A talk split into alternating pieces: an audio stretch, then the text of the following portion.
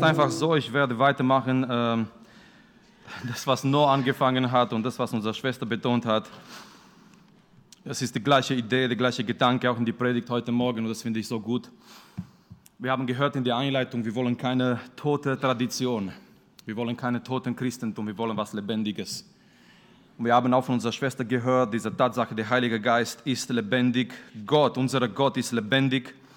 Und seine Gemeinde, die Gemeinde, die sagt, dass sie zu Gott gehört, sollte es nicht anders sein, sondern lebendig. Und darüber geht es heute Morgen auch in die Predigt. Und äh, diese zwei Kerzen brennen hier vorne, aber ich möchte fragen, Geschwister, Freunde, brennen wir als Gemeinde? Brennen wir als Gemeinde für den Herrn? Brennt unser Herz für den Herrn Jesus Christus? Wir kommen so langsam Ende des Jahres 2019 und ich glaube, es ist passend, dass wir ein bisschen nachschauen, dass wir ein bisschen uns Gedanken machen über unser geistlicher Zustand als Gemeinde. Dass wir ein bisschen nachdenken, auch heute Morgen, wie sind wir als Gemeinde geistlich? Wie stehen wir als Gemeinde geistlich da? Brennt unser Herz? Brennen wir als Gemeinde, insgesamt als Gemeinde, brennt die Gemeinde für den Herrn Jesus Christus? Die Predigt heute Morgen ist vielleicht ein bisschen unangenehm. Ich hätte auch gerne was anderes gepredigt. Aber kennt ihr diejenigen, die predigen, kennt ihr das, wenn ein Text, wenn ein Thema immer wieder zu euch kommt?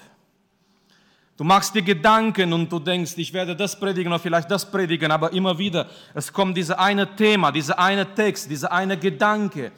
Und das ist genau so, wie Spurgeon gesagt hat. Manchmal du liest die Bibel und es ist ein Text, der zu dir schreit, predige mich. Es ist einfach von die ganze Bibel, ja, von die ganze 66 Bücher, ein Text, der einfach zu dir sagt und schreit, predige mich. Jetzt, jetzt bin ich dran und dieser Text ist irgendwie dran für heute Morgen und ich möchte, ich möchte heute Morgen mit Gottes Hilfe über folgendes Thema sprechen. Die Lebenszeichen einer Gemeinde. Lebenszeichen einer Gemeinde. Und ich möchte das Wort lesen aus Offenbarung Kapitel 3. Es ist ein sehr direktes, sehr starkes Wort. Lasst uns nochmal aufstehen heute Morgen und das Wort lesen heute Morgen aus Offenbarung Kapitel 3. Ich lese aus der neuen Luther-Übersetzung heute Morgen. Es geht hier um eine Gemeinde, und Jesus, er, er prüft diese Gemeinde und er redet zu dieser Gemeinde. Und lasst uns lesen von Vers 1 bis Vers 6, das ganze Abschnitt hier über diese Gemeinde. Offenbarung Kapitel 3, Vers 1. Und dem Engel der Gemeinde in Sardes schreibe, so spricht der, der die sieben Geister Gottes und die sieben Sterne hat. Ich kenne deine Werke. Ich weiß, du hast den Ruf, dass du lebst und bist tot werde wach und stärke das Übrige, das im Begriff ist zu sterben, denn ich habe deine Werke nicht als vollkommen erkannt vor Gott. So denke nun daran, wie du empfangen und gehört hast. Beherzige es und kehre um. Wenn du aber nicht wachsam bist, werde ich über dich kommen wie ein Dieb, und du wirst nicht wissen, in welcher Stunde ich über dich kommen werde. Aber du hast auch ein paar Namen in Sardes, die ihre Kleider nicht beschmutzt haben, Sie werden mit mir in weißen Kleidern einhergehen, denn sie, sie sind es wert. Wer überwindet, der wird mit weißen Kleidern bekleidet werden und ich werde seinen Namen nicht aus dem Buch des Lebens löschen und werde seinen Namen von meinem Vater und von seinen Engeln bekennen. Wer ein Ohr hat, der höre, was der Geist der Gemeinden sagt. Gott möge uns auch heute Morgen Ohren geben geistliche Ohren. Nicht, dass wir welche nicht hätten, aber Gott möge uns geistliche Ohren geben, damit wir hören, was der Geist durch das Wort zu der Gemeinde sagt. Vielleicht manche denken gerade heute Morgen, Marius, möchtest du sagen, möchtest du behaupten, dass wir die Gemeinde von Sardes sind? Ich möchte das nicht behaupten. Was ich machen möchte heute Morgen, ist dieses Wort vor uns zu stellen.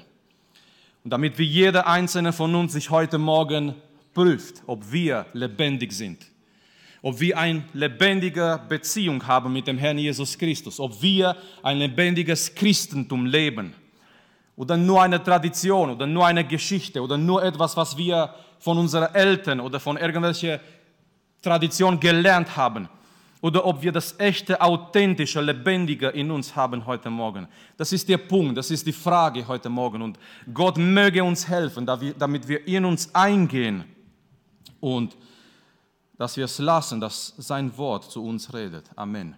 Nimm bitte Platz.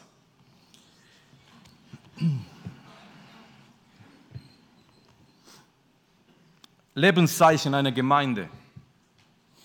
Sehr oft, wenn etwas passiert, wenn ein Unfall geschieht, wenn die ersten Helfer kommen, wenn Menschen da sind, die ein bisschen sich auskennen mit erster Hilfe, sie prüfen die Lebenszeichen von denjenigen, die in dieser Unfall involviert waren. Sie prüfen den Puls, sie checken den Puls, sie prüfen die Lebenszeichen, um zu sehen, trotz dieser schweren Unfall, ob diese Menschen noch am Leben sind. Und ich habe mich gefragt, was sind so die Lebenszeichen einer Gemeinde? Wie kann man das prüfen, wie kann man das checken, wenn ihr wollt, ob eine Gemeinde lebendig ist. An was, an was wird das gemessen, ob eine Gemeinde lebendig ist? An die Lautstärke oder an andere Sachen? An was wird es wirklich gemessen oder gesehen, dass eine Gemeinde lebendig ist? Und als wir durch diesen Text gehen, ich möchte, dass wir einiges zusammen betrachten. Und Nummer eins, wir sehen hier am Anfang Jesu Beschreibung. Als Jesus schreibt, er es sind diese Sendschreibungen, es sind diese sieben Briefe an sieben verschiedene Gemeinden. Und überlegt mal, stellt ihr euch vor, dass wir eines Tages in unser Briefkasten hier als Gemeinde, dass, dass Julia diesen Briefkasten öffnet und da steht ein Brief von Jesus. Stellt euch vor, dass Jesus uns einen Brief schicken würde als Gemeinde, für uns als Gemeinde. Ich habe mich immer gefragt, was würde da drin stehen? Was wäre in seinen Augen positiv? Was würde er loben in unserer Gemeinde? Was wäre in seinen Augen negativ? Was würde er sagen, dass es fehlt, dass es noch nicht so gut ist? Und Jesus, er schreibt diese sieben Briefe an sieben verschiedene Gemeinden und am Anfang zu jeder Gemeinde, zu jeder Brief, er stellt sich vor und eigentlich in die Art und Weise, wie er sich vorstellt, er nimmt etwas von der Beschreibung, die Johannes sieht in Kapitel 1. So Johannes sieht in Kapitel 1 diese Offenbarung von Jesus. Er sieht Jesus in seiner Herrlichkeit. Ich werde nicht den ganzen Text jetzt lesen.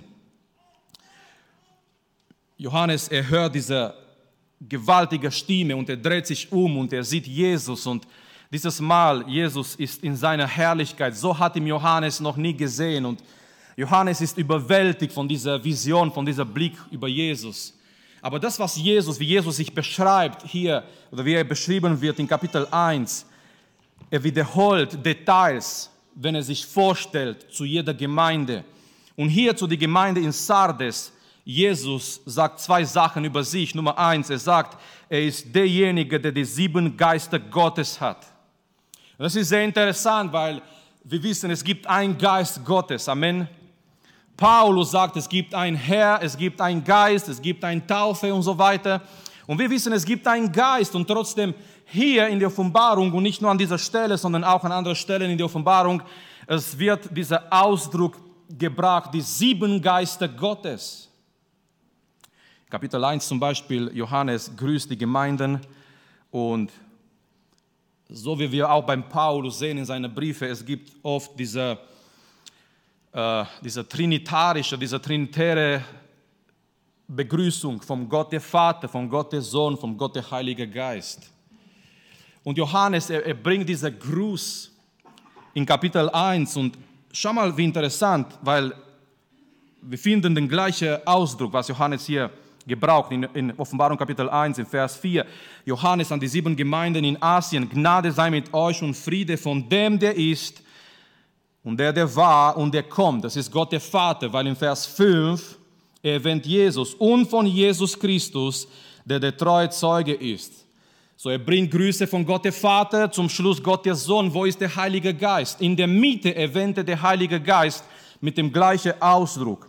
Und von den sieben Geistern, die von seinem Thron sind.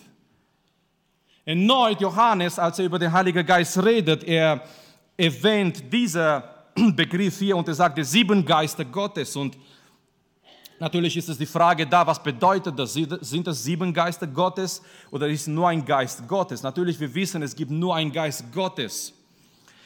Die Sache ist, wir wissen in der Bibel, besonders in der Offenbarung, aber auch in der Bibel, sieben ist die Zahl der Voll Vollkommenheit. Da, wo sieben kommt, ist diese Zahl, dieser Prinzip, dieser Bild der Vollkommenheit. Und wenn wir hier lesen über die sieben Geister Gottes, das bedeutet die vollkommene Person und die vollkommene Dienst des Geistes.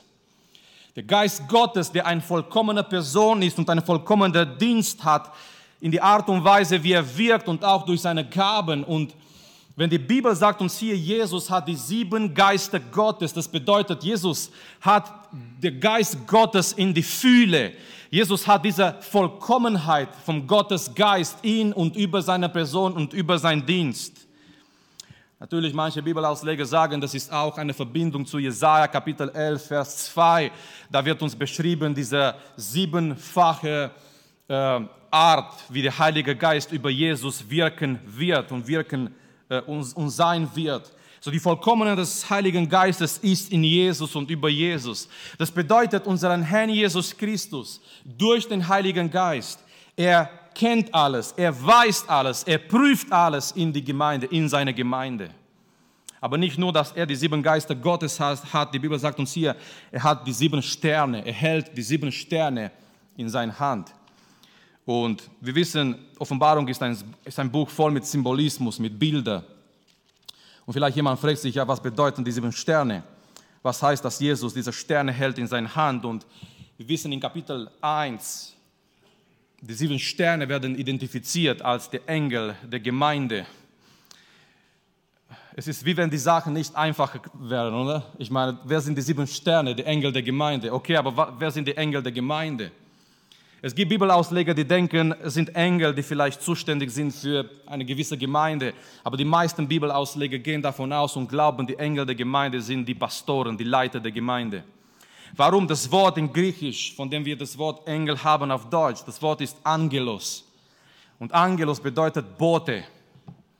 Und jeder Brief fängt an, in dem Jesus sagt an der Engel der Gemeinde in Ephesus, an der Engel der Gemeinde. Ich meine, wenn, wenn, wenn diese Engel tatsächlich äh, ja, himmlische Engel wären, warum sollte Jesus Briefe senden zu dieser Engel? Er kann doch direkt mit ihnen kommunizieren. Aber Jesus, er schreibt diese Briefe an die Leiter, an die Pastoren, an die Zuständigen der Gemeinde. So die Engel der Gemeinde hier, die Boten, die da waren in dieser Gemeinde, sind die Pastoren, die Leiter. Und er hält sie in seiner Hand. Ist das nicht wunderbar für all die Pastoren, für all die Mitarbeiter, für all die Menschen, die im Dienst Gottes sind, zu wissen, die sind in Jesu Hand. Halleluja. Jesus sagt, er hält die sieben Sterne. Das sind die sieben Engel, das sind die sieben Pastoren der verschiedenen Gemeinden. Er hält sie in seinem Hand. Aber vielleicht jemand sagt heute Morgen, ja Marius, sind diese Menschen dann privilegiert, weil ich bin nicht ein Pastor, ich bin nicht ein Mitarbeiter. Ich möchte euch sagen, nicht nur die Pastoren, nicht nur die Leiter, sondern alle Gläubigen sind in seinem Hand. Ich lese kurz aus Johannes Kapitel 10, weil übrigens, das ist ein guter Platz zu sein in seiner Hand. Das ist ein guter Platz zu sein. Johannes Kapitel 10, Vers 27. Meine Schafe hören meine Stimme und ich kenne sie und sie folgen mir. Und ich gebe ihnen ewiges Leben. Und sie werden niemals umkommen und niemand wird sie aus meiner Hand reißen.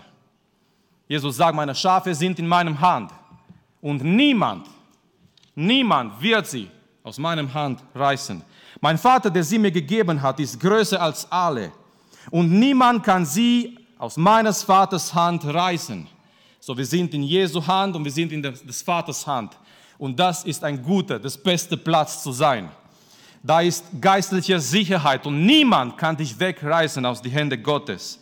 Vers 30 sagt Jesus, ich und der Vater sind eins. Amen. So Jesus gibt diese Beschreibung über seine Person. Er hat die sieben Geister Gottes, was diese Vollkommenheit bedeutet von, von die Wirken und die Person des Geistes. Und aus die, auf die andere Seite, Jesus sagt, er hält die sieben, er hat die sieben Sterne.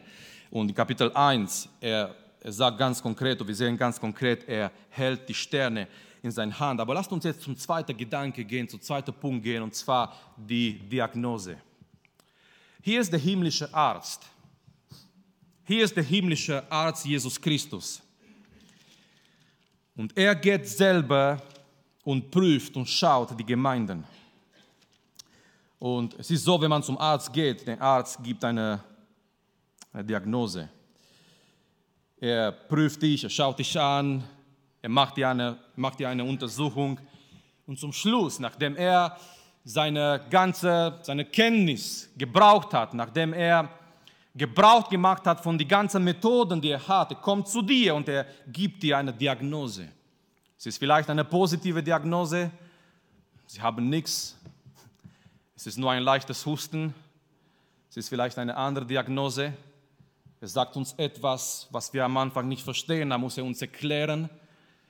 Hier ist der himmlische Arzt, Jesus Christus, er wandelt mitten in seine Gemeinde und er prüft, er schaut seine Gemeinde.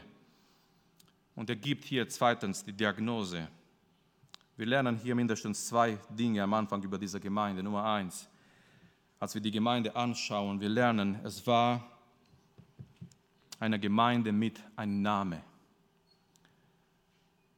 Es war eine Gemeinde mit einem Namen.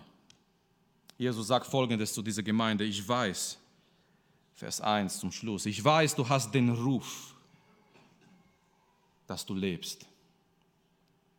Jesus sagt, du hast als Gemeinde, du hast, du hast den Ruf nach außen. Du hast den Ruf, dass du lebst. Den Ruf bedeutet mit anderen Worten, wie anderen über die Gemeinde geredet haben. Wie andere Menschen von außen die Menschen in Sardes, die Menschen vielleicht in anderen Städten, die Menschen, die diese Gemeinde gekannt haben, die Menschen, die von dieser Gemeinde gewusst haben, wie diese Menschen über die Gemeinde geredet haben. Und Jesus sagt, du hast nach außen in der Welt einen guten Ruf. Man sagt über dich, man sagt über die Gemeinde, man sagt über eure Gemeinde, sagt Jesus, über die Gemeinde in Sardes.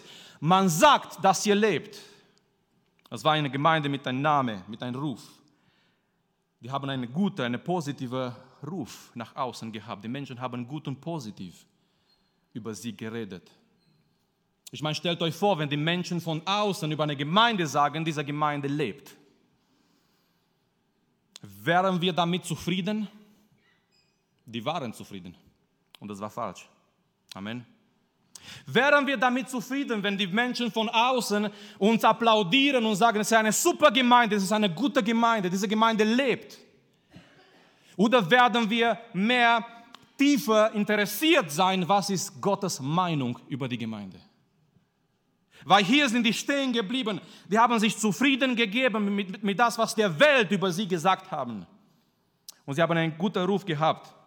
Die Menschen haben gesagt, die sind lebendig, das ist eine lebendige Gemeinde. Die Gemeinde in Sardes ist voll lebendig. Und ist es nicht so, lasst uns ganz offen sein und ehrlich, wir wollen, dass wir einen guten Ruf in der Welt haben. Wir wollen, dass diese Welt gut und positiv über uns redet und wir vergessen so oft, eine Gemeinde, die von der Welt geliebt ist, ist nicht in Ordnung mit Gott. Wir vergessen so oft, dass eine Gemeinde, die von der Welt applaudiert und geliebt ist, ist nicht in Ordnung mit Gott. Der Theologe R.C. Sproul hat gesagt, und er hat über die Gemeinde, die Kirche in den USA gesprochen, und dieser Zitat hat mich angesprochen. Er hat gesagt, warum ist die Kirche, die Gemeinde in den USA nicht mehr verfolgt? Ist das, weil die Welt christlicher geworden ist oder weil die Gemeinde weltlicher geworden ist?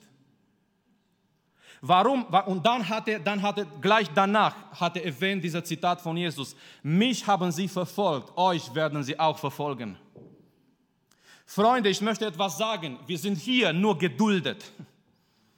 Ja, wir leben in Demokratie und wir werden, es gibt diese Toleranz und, und, und. Aber wir haben eine andere Identität als diese Welt. Und im Grunde genommen, wenn wir das echte Evangelium verkündigen, diese Welt hasst uns. Wir wollen einen guten Ruf haben in der Welt. Von der anderen Seite, Jesus sagt, mich haben sie verfolgt, die werden euch auch verfolgen. Die werden euch auch hassen. Jesus sagt, mich haben sie gehasst. Die Gemeinde soll aufhören, mit dieser Welt zu flirten, weil das ist nicht der Plan. Der Plan ist so wie Jesus zu leben und dass der Heilige Geist in uns wirkt. Und trotz dieser Hass von der Welt, der Heilige Geist kann immer noch Menschen retten durch seine Kraft. Halleluja.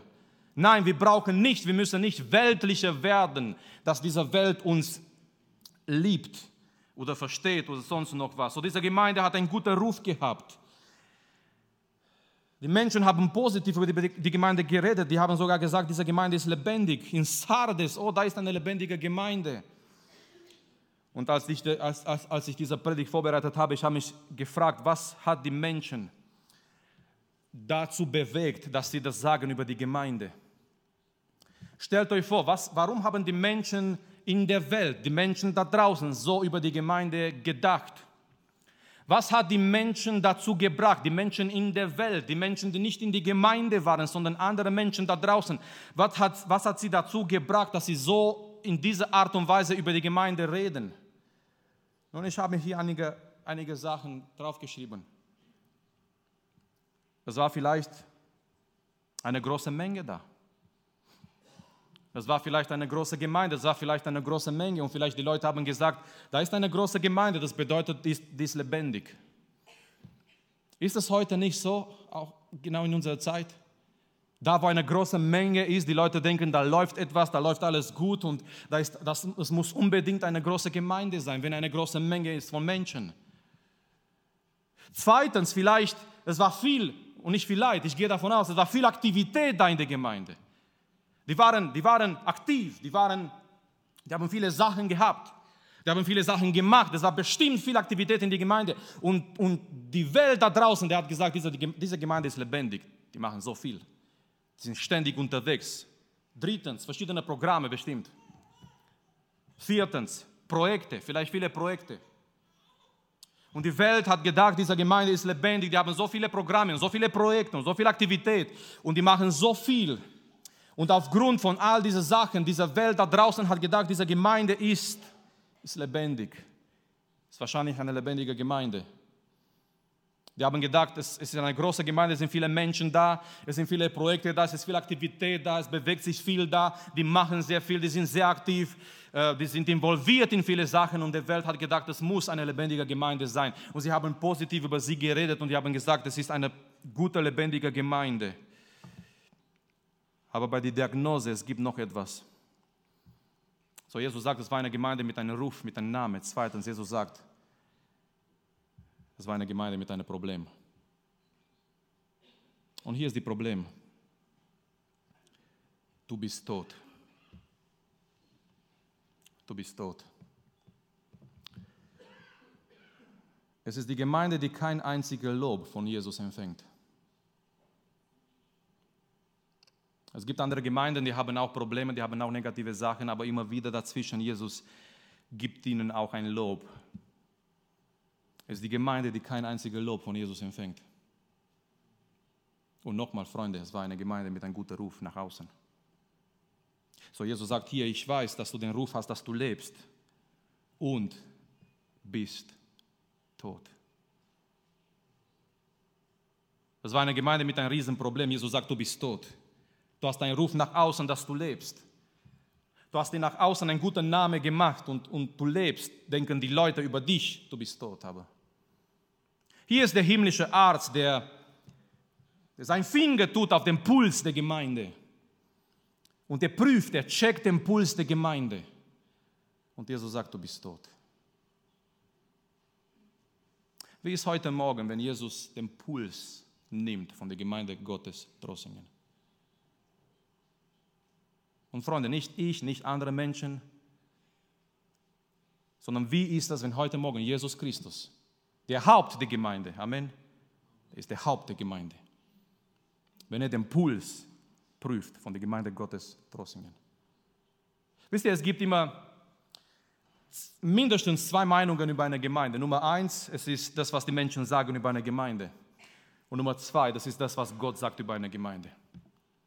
In der Gemeinde in Sardis, die sind hier stehen geblieben, die haben einen guten Ruf nach außen gehabt und die haben gedacht, die sind lebendig, weil die ganze Welt, die ganze Stadt und so weiter, die reden positiv über sie. Und sie haben gesagt, die sind eine lebendige Gemeinde. Aber die sind nicht weitergegangen, um sich zu fragen, was denkt Gott über unsere Gemeinde. Weil das ist die Frage, alle Fragen am Ende 2019. Was denkt Gott und was denkt Jesus über die Gemeinde Gottes in Trossingen? Wir können verschiedene Meinungen haben, wir können das oder das sagen, aber letztendlich es zählt das, was sagt derjenige, der die Gemeinde überhaupt gegründet hat. Derjenige, der den Plan für die Gemeinde geschrieben hat. Derjenige, der uns gezeigt hat in sein Wort, wie die Gemeinde sein soll. Das ist das, was zählt und das ist das, was wichtig ist. So Jesus, er prüft hier und er sagt über, hier, über diese Gemeinde, du hast einen Ruf, dass, dass du lebst, aber du bist tot. Und bitte, bitte merkt hier einige Sachen zusammen mit mir. Und diese Sachen, die, die haben mich ein bisschen schockiert und auch Angst gegeben. Merkt ihr, erst, die haben nicht gemerkt, dass sie tot sind. Geschwister, die haben gar nicht gemerkt, die haben gar nicht gewusst. Die haben einen guten Ruf gehabt nach außen, aber die haben gar nicht gemerkt und gewusst, wie ihr eigener und reale und tatsächlicher Zustand war.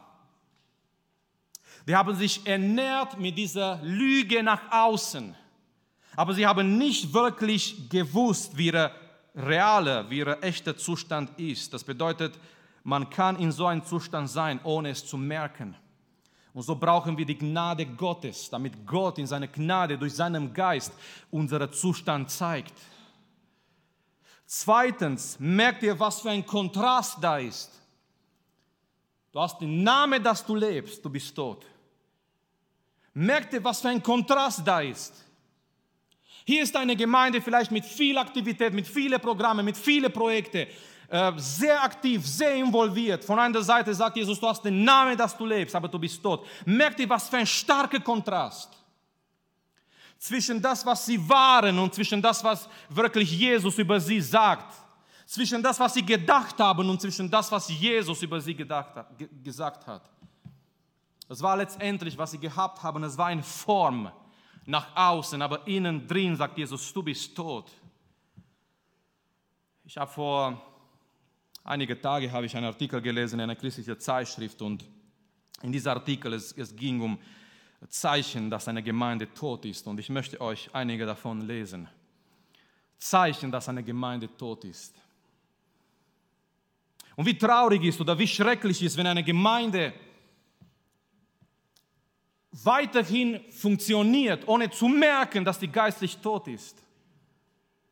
Es ist wie der Simpson von damals, der der gesagt hat, ich werde so wie früher machen, als Delilah gesagt hat, äh, die Philister sind über dich, Simson. Und Simson hat seine Kraft verloren und der Heilige Geist hat sich von ihm entfernt. Und die Bibel sagt uns, er wusste nicht, dass der Heilige Geist sich von ihm entfernt hat. Und Simon, Simson hat gesagt, ich werde so machen wie früher. Aber er wusste nicht, er wusste nicht, dass der Heilige Geist, dass die Salbung, dass die Kraft nicht mehr da ist.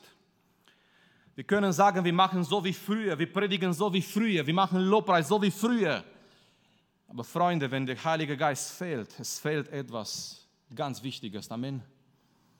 Zeichen, dass eine Gemeinde tot ist. Und nochmal, das ist ein, ein, ein Artikel in einer christlichen Zeitschrift. Nummer eins, es gibt kein Interesse für die Gebetsversammlungen. So Zeichen Nummer eins, dass eine Gemeinde tot ist. Es gibt kein Interesse für die Gebetsversammlungen. Nummer zwei, Gottes Gegenwart ist nicht da. Man hat kein richtiges Gefühl, aber nicht nur Gefühl, wirklich, man, man merkt nicht, dass die Gegenwart Gottes da ist in die Gemeinde. Nummer drei, Gottes Wort wird nicht verkündigt mit Autorität und mit Salbung. Es ist einfach keine Autorität und keine Salbung da in die Verkündigung. Nummer vier, es gibt keine echte oder ganz wenige reale Bekehrungen in der Gemeinde. Es gibt ganz wenige oder vielleicht sogar überhaupt keine echte, reale Bekehrungen in der Gemeinde. Nummer fünf. Denn Gottesdienst ist immer vorhersagbar. Den Gottesdienst, jeder Gottesdienst ist ganz klar geplant. Es gibt keinen Raum für den Heiligen Geist, keine Spontaneität. Der Gottesdienst ist immer vorhersagbar. Man, ganz, man kann ganz genau sagen, jetzt machen wir das, jetzt machen wir das, jetzt machen wir das, jetzt machen wir das. Jemand hat gesagt, in so einer Gemeinde wenn ich einschlafen würde, wenn mich aufwachen würde und mir sagen, was der Uhr ist, ich, ich kann ganz genau sagen, was wir jetzt in die Gemeinde tun. Ja, um 10 Uhr ist Lobpreis zu Ende, um diese Uhrzeit machen wir das, um diese Uhrzeit machen wir das, um diese Uhrzeit müssen wir aufhören, um diese Uhrzeit müssen wir das machen. In einer toten Gemeinde ist jeden Gottesdienst vorhersagbar. Es ist alles, es ist keine Spontanität, es ist nicht dieser, dieser Raum für den Heiligen Geist, dass wir ein bisschen rauskommen aus irgendwelcher einer Form. Nummer 6, es werden keine Jünger gemacht. Es gibt nicht Menschen, die sich Zeit nehmen in diesem Prozess, um Jünger zu machen. Dass andere Christen, die mehr Erfahrung haben, sich Zeit nehmen, um Jünger zu machen. Ja, jetzt nicht nur Christen, nicht nur Leute, die sich bekehren, sondern diejenigen, die sich bekehrt haben, die sollen zu Jünger gemacht werden. Und in so einer toten Gemeinde schreibt dieser Artikel, es werden keine Jünger gemacht. Keiner kümmert sich um jemanden, der zu Jünger sein soll. Nummer sieben, es gibt keine klare Vision für eine Mission und Ziel. Es gibt keine, keine klare Vision für Mission und für Ziel und für Evangelisation. Nummer acht, es gibt keine Auswirkung nach außen in der Welt. So mit anderen Worten, die Gemeinde ist da, aber die weiß selber nicht, warum sie da ist. Die Gemeinde ist zwar da, aber sie hat keine Auswirkung nach außen. Es gibt kein, kein dieser, dieser Licht der Gemeinde brennt nicht mehr nach außen in der Welt. Es gibt nur einige davon. Ich habe äh, viel gelesen die, die vergangenen Wochen in der Richtung und man beschäftigt sich damit, ja, mit Zeichen oder wann ist eine Gemeinde oder wann hat die Gemeinde ihr Leben, ihr geistliches Leben verloren. Und das waren nur einige Punkte, einfach zu nachdenken für uns, für jede einzelne von uns. Dass wir nachdenken, dass wir uns Fragen stellen, dass wir uns prüfen, so wie wir gehört haben, auch heute Morgen. Es gehen Menschen in die Gemeinde, in Kirche, überall in Deutschland. Aber warum gehen sie dahin? Ist es eine Tradition? Warum kommen wir hier heute Morgen? Warum existieren wir als Gemeinde Gottes hier in Trossingen? Sind wir da, nur, nur, nur damit wir da sind? Oder haben wir ein Ziel oder haben wir eine klare Mission und eine Evangelisation und Mission nach außen? So, ich möchte fragen, sind wir eine lebendige Gemeinde jetzt Ende 2019? Sind wir eine lebendige Gemeinde Ende 2019? Und wenn ja, warum glauben wir das?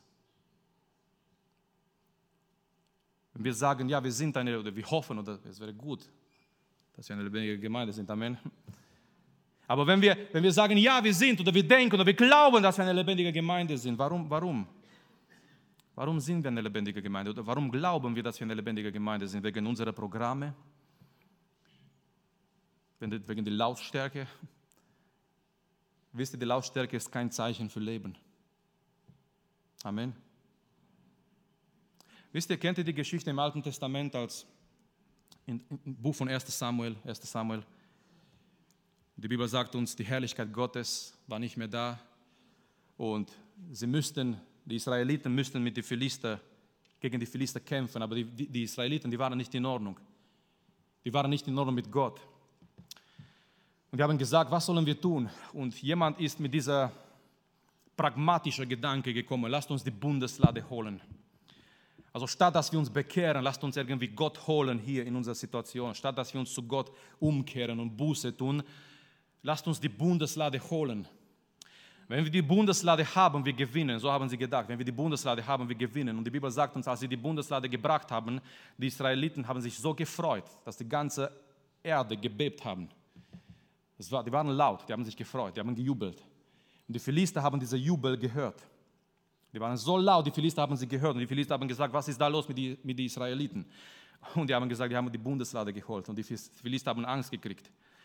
Die haben gesagt, ja, wir wissen, was passiert ist in der Vergangenheit, als sie mit der Bundeslade in den Kampf gegangen sind. Die haben die Kämpfe gewonnen. So zeigt euch stark und kämpft jetzt gegen die Israeliten. Die Bibel sagt uns, die haben den Kampf verloren. Es war Lautstärke da, aber die Gottesgegenwart war nicht da. Versteht ihr? Die waren laut, die haben sich gefreut, die Bundeslade ist da, die, die war Lautstärke da, aber es war eine, eine menschliche Lautstärke. Versteht mich nicht falsch, ich glaube von ganzem Herzen, wenn der Heilige Geist uns anrührt, wir beten laut, wir singen laut. Aber wir singen nicht nur laut, damit wir nur laut sind, um zu sagen, wir sind lebendig. Amen. Das ist nicht der Punkt. Wenn der Heilige Geist in uns wirkt, wenn der Heilige Geist uns anrührt, wir werden auch manchmal laut. Wir, wir singen laut, wir beten laut, wir predigen laut.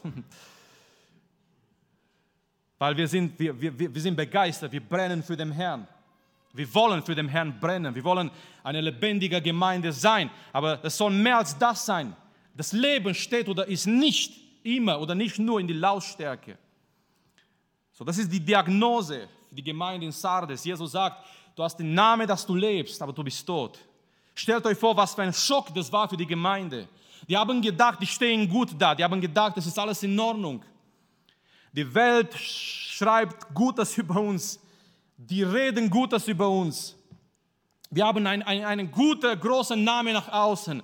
Aber hier kommt der Haupt der Gemeinde, hier kommt Jesus Christus. Er prüft den Puls der Gemeinde und Jesus sagt, du bist tot. Du bist tot. Es ist keine Kraft mehr da, es ist kein Leben mehr da, es ist der Geist nicht mehr da, es ist wirklich das, das Authentische, das Leben nicht mehr da. So lasst uns zum Schluss jetzt zu einem, zu einem dritten Aspekt gehen, und zwar die Lösung. Die Lösung. Wir haben gesehen, Jesu Beschreibung, wir haben gesehen, die Diagnose, die Gemeinde war eine Gemeinde mit einem Namen, mit einem Ruf. Mit einem Ruf. Aber der war eine tote Gemeinde. Was ist die Lösung? Was kann, was, was, was kann man in so einer Situation tun? Noah hat diese Szene erwähnt aus Hesekiel. Wenn du an das denkst, an, an Tod um Leben und, und wie kann man von Tod wieder lebendig sein? Und es gibt diese Szene in Hesekiel, wenn Hesekiel gebracht wird in ein Tal, der war voll mit toten Gebeinen. Es war die Gemeinde von den toten Gebeinen. Ich meine, ich gehe auch ab und zu in andere Gemeinden predigen und man erlebt verschiedene Gemeinden. Man geht in manche Gemeinden, da hörst du kein Amen, kein Halleluja. Du denkst wirklich, wo bin ich gelandet? Man geht in verschiedene Gemeinden. Ich möchte jetzt nicht kritisieren, jede Gemeinde ist anders, aber wirklich manchmal denkst du, was ist hier los? Aber keiner von uns hat in so einer Gemeinde jemals gepredigt. Der Gemeinde den toten Gebeinen. Es war alles tot und es war alles trocken und, und Gott stellt diese Frage und sagt, Hesekiel, können diese Gebeine wieder leben? Und Hesekiel gibt eine sehr intelligente Antwort. Herr, du weißt es. Die Situation war so verzweifelt. Hesekiel sagt, Herr, du weißt es. Aber Gott sagt zu Hesekiel, sprich zu diesen toten Gebeine. Wisst ihr, ich glaube immer, immer noch, ich glaube immer noch, als wir das Wort verkündigen, Gott kann Menschen lebendig machen im Geist. Das ist unsere Hoffnung als Prediger, wenn wir hier vorne stehen. Und wenn wir manche sehen, manche sind ein bisschen eingeschlafen, manche passen nicht auf und es kommen die menschlichen Gedanken, hey, was machst du eigentlich hier vorne? Aber hier ist unsere Hoffnung als Prediger. Wir wissen, wenn wir das Wort verkündigen in die Kraft des Geistes, durch das Wort, Gott kann immer noch Menschen lebendig machen. Und, und Gott sagt zu Hesekiel, rede zu dieser Gebeine. Und er fängt an zu weissagen und die bewegen sich und wir kennen die Geschichte. Zum Schluss kommt der Geist Gottes über sie und sie werden zu einer lebendigen, großen, starken Armee. Aber die Sache ist heute Morgen, was kann so eine Gemeinde tun wie hier in Sardes und Jesus gibt ihnen die Lösung. Und ich möchte euch äh, lesen, was Jesus sagt. Nummer eins, Jesus sagt, werde wach. So, was ist die Lösung für so eine Gemeinde, die nicht lebendig ist? Was ist die Lösung für so eine Gemeinde, wo Jesus sagt, du hast den Namen, dass du lebst, aber du bist tot? Jesus sagt Nummer eins, werde wach. So einfach ist es. Werde wach. Erwache endlich aus deinem Schlaf. Es ist Zeit, wach zu werden. Es ist höchste Zeit, wach zu werden in unser christliches Leben.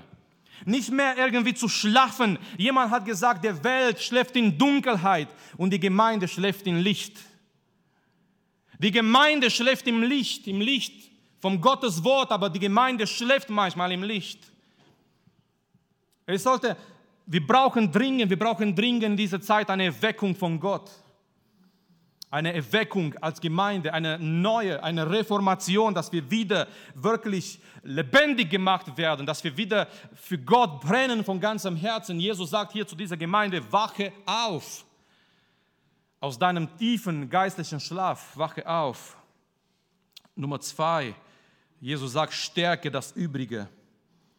So, es war nicht alles komplett tot, es war immer noch eine Hoffnung da. Amen werde wach und stärke das Übrige, das im Begriff ist zu sterben. Es war noch nicht alles komplett tot und Jesus sagt, es, es ist noch etwas da, das Übrige. Stärke das Übrige.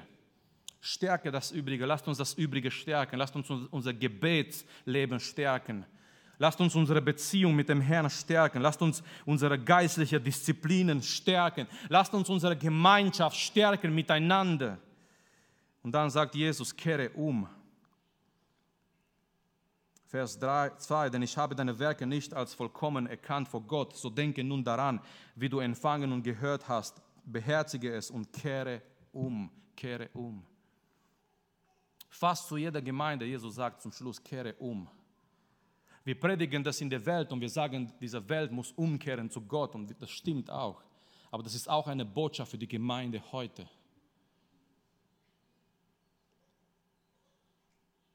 Jesu Botschaft an die Gemeinde war in die Offenbarung, kehre um.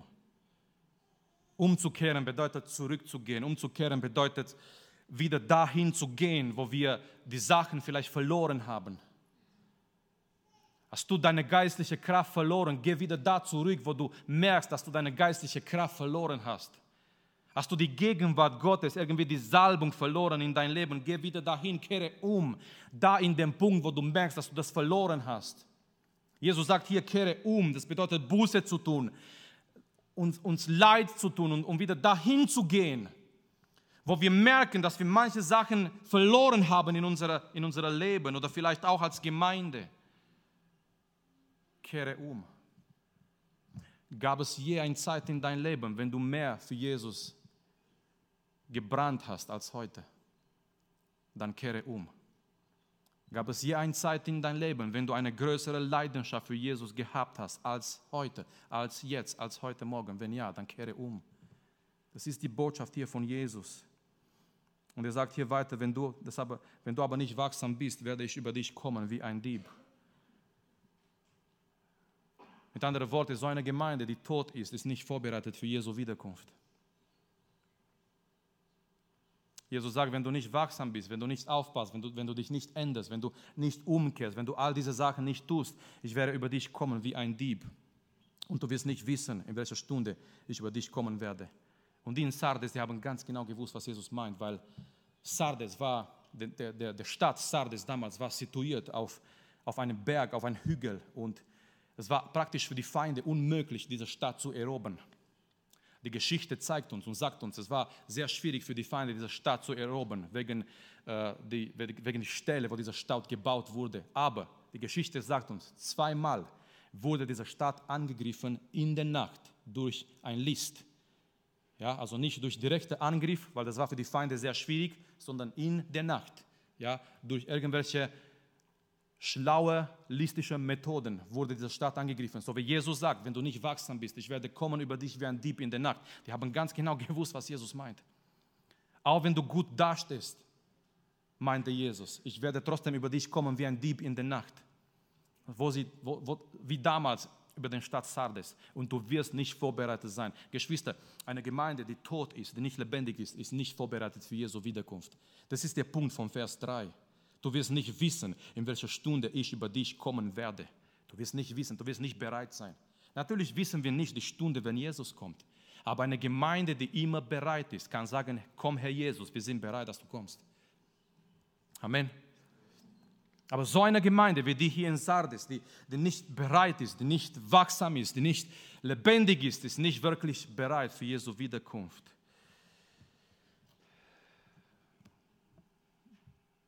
Die Lebenszeichen einer Gemeinde. Und das wäre vielleicht nötig, eine andere Predigt darüber zu halten, um die konkreten Lebenszeichen zu sehen, die in der Gemeinde sind. Aber heute Morgen haben wir dieses Wort hier betrachtet in, betrachtet in Sardes, als Jesus zu dieser Gemeinde schreibt. Es war eine Gemeinde mit einem guten Ruf nach außen.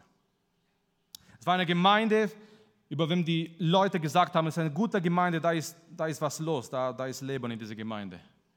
Und nochmal, klar, wir wünschen uns einen guten Ruf nach außen zu haben. Aber ich glaube viel mehr, Geschwister, wir sollen nicht in der Meinung der Menschen interessiert sein. Wir sollen interessiert sein, was Gott über seine Gemeinde sagt. Was würde bringen, dass Menschen positiv über eine Gemeinde reden, aber Gott dieser Gemeinde negativ redet? Was würde bringen, dass Gott, dass die Menschen etwas Positives sagen, aber zum Schluss, Gott hat eine andere Meinung. Es zählt seine Meinung. Es zählt das, was er sagt. Das ist das Wichtigste. Und er schaut nicht das Äußerliche. Er schaut nicht, wie wir anschauen. Wir kennen die Geschichte vor kurzem jetzt in der Jugend betrachtet, 1. Samuel, als der Neue, der, der David, der, der König gesalbt wird. Und Samuel, geht zu dem, zu dem, äh, zum Nathan, er geht zum, äh, zum Isai, Entschuldigung, er geht zum Isai nach Hause, um einen, einen Sohn zu salben. Und es kommen die ersten Söhne und er kommt der Erste und er ist groß und gut gebaut. Und Samuel denkt, das ist der König. Und, und Gott sagt, nein, er ist nicht der König. Schau nicht zu seiner äußerlichen, denn ich habe ihn verworfen weil der Herr Gott schaut nicht zu das Äußerliche, sondern zum, zum, zu das Herz, zum Herz. So, die Menschen haben vom Außen diese Gemeinde betrachtet in Sardes und die haben gesagt, es ist eine lebendige Gemeinde. Gott schaut tiefer und sagt, du bist tot. Das war, das war, das war wirklich ein, ein, ein, ein klares, ein, ein schweres Wort. Das war wie, wie ein, ein, ein scharfes Messer, der schneidet. Es ist manchmal so, für, für manche Sachen brauchst du ein Aspirin zu schlucken und das geht weg. Für manche Sachen musst du unter dem Messer. Es, es ist in dem geistlichen Leben auch so, manchmal wirst du ermutigt durch ein Lied, durch eine Einleitung, durch sonst noch was. Aber manchmal muss Gott kommen durch ein klares Wort, manchmal wie ein scharfes Messer. Der ein bisschen schneidet, der uns vielleicht ein bisschen wehtut, der uns, und, und glaub mir, ich hätte heute Morgen was anderes gerne gepredigt. Über Friede, Freude, Eierkuchen. Aber es war immer dieses Wort, das immer in die vergangenen Wochen zu mir gekommen ist. Ich habe versucht, was anderes zu denken, was. Aber es kam immer wieder dieses Wort, Offenbarung 3, du hast einen Ruf, dass du lebst, du bist tot. Und nichts zu sagen, versteht mich nicht falsch, ich behaupte nicht, wir sind die Gemeinde in Sardes. Was ich machen wollte, ich wollte dieses Wort ein bisschen auslegen. Und dieses Wort darf vor uns stellen wie ein Spiegel, damit jeder schauen kann, damit jeder sich prüfen kann, damit wir uns Gedanken machen. Jetzt, bald am Ende 2019, sind wir eine lebendige Gemeinde.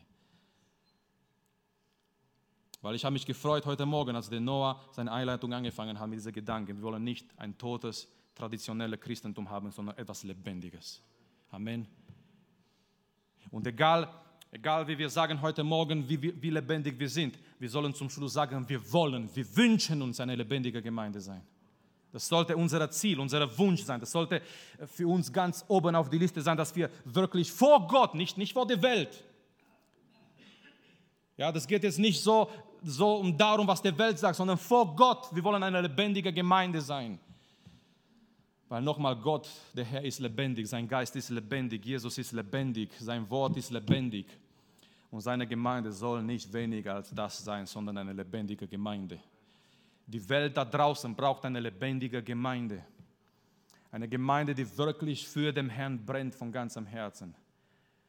Ich habe die Geschichte gelesen von einem Pastor, der ging, äh, Pastor zu sein in einer Dorfgemeinde. Und als neuer Pastor, der war sehr motiviert er hat immer versucht, die Menschen zu erreichen, Menschen einzuladen und die Leute sind wirklich nicht gekommen. Und auf einmal in einer, in einer Nacht ist ein, ein Feuer ausgebracht aus, äh, äh, in, in die Gemeinde. Die, die Gemeinde hat angefangen zu, äh, zu brennen. Es war irgendwie äh, was passiert und die Menschen, die Menschen kamen vom ganzen Dorf. Ihr kennt die Menschen im Dorf, die sind hilfsbereit und die kamen von überall, irgendwie diese Feuer zu löschen und zu versuchen, da mit Wasser, mit Eimer, mit alles, was sie machen konnten, den ganzen Feuer zu löschen hier bei dieser Kirche. Und als sie fertig waren, sie haben das geschafft und der Pastor hat gemerkt, fast ein ganzes Dorf war da. Und der Pastor hat gesagt, liebe Leute, ich habe so oft versucht, euch in die Gemeinde einzuladen und schaut, jetzt seid ihr alle da. Und einer von der Menge hat gesagt, natürlich sind wir gekommen, wir haben gesehen, dass die Gemeinde brennt. Halleluja. Das spricht für sich, oder? Natürlich sind wir gekommen, wir haben gesehen, dass die Gemeinde brennt, aber in den Geistlichen, in den Geistlichen ist es auch so. Wenn die Gemeinde brennt, wenn die Gemeinde wirklich für Jesus brennt, wenn die Gemeinde lebendig ist, Menschen werden kommen. Weil Menschen wirklich, die wollen nicht mehr dieser traditionelle, kalte, tote Christentum. Eigentlich ist es ein Oxymoron. Es gibt kein toten Christentum. Ja? Es gibt nur eine tote Form, aber das echte Christentum ist lebendig, weil das echte Christentum bedeutet Christus. So lasst uns gemeinsam aufstehen. Ich möchte, dass die Sänger nach vorne kommen. Ich möchte, dass wir Zeit haben, Gottes Gegenwart zu kommen, sein Angesicht zu suchen, als Gemeinde vor ihm zu stehen, mit ihm zu reden heute Morgen. Er ist der Herr der Gemeinde. Er prüft seine Gemeinde auch heute. Und seine Meinung zählt. Es ist das wichtig, was er über die Gemeinde sagt. Es ist das wichtig, was Jesus über seine Gemeinde sagt. Wir haben gesehen die Diagnose und wir haben gesehen auch die Lösung zum Schluss. Und die Lösung ist aktuell und gültig auch heute noch. Wache auf. Wo bist du heute Morgen in dein geistliches Leben, in deiner Beziehung mit dem Herrn? Bist du geistlich eingeschlafen? Wache auf. Wir wollen beten jetzt als Gemeinde, dass Gott in unserer Mitte wirkt, dass Gott eine Erweckung sendet. Es ist immer noch möglich, dass die Erweckung kommt in einer Gemeinde und dass es sich ausbreitet von einer Gemeinde in der Welt nach außen. Nochmal, die Erweckung ist nicht für die Welt, für die Welt ist Bekehrung. Erweckung ist für die Gemeinde. Erweckung ist für diejenigen, die schon die Bekehrung erlebt haben, aber die sind eingeschlafen. Die sind in eine Form eingegangen. Es fehlt die Begeisterung, es fehlt die Leidenschaft, es fehlt die Freude. Alles ist eine Form geworden. Wir kommen hier, weil wir hier kommen. Wir singen mit unseren Lippen, weil es wird gesungen. Wir beten, aber mit Gedanken sind wir woanders. Was machen wir heute? Bin mal gespannt, was in, unserer, in meinem Adventskalender ist. Denken vielleicht manche. Bin mal gespannt, was der Weihnachtsmann so bringt. Gibt es aber nicht. Wach auf. Vielleicht wir beten mit unserer Liebe, mit Gedanken sind wir woanders. Wir sind in eine gewisse Form da geraten und das Herz ist nicht mehr da. Dann brauchen wir Erweckung. Dann brauchen wir Erweckung.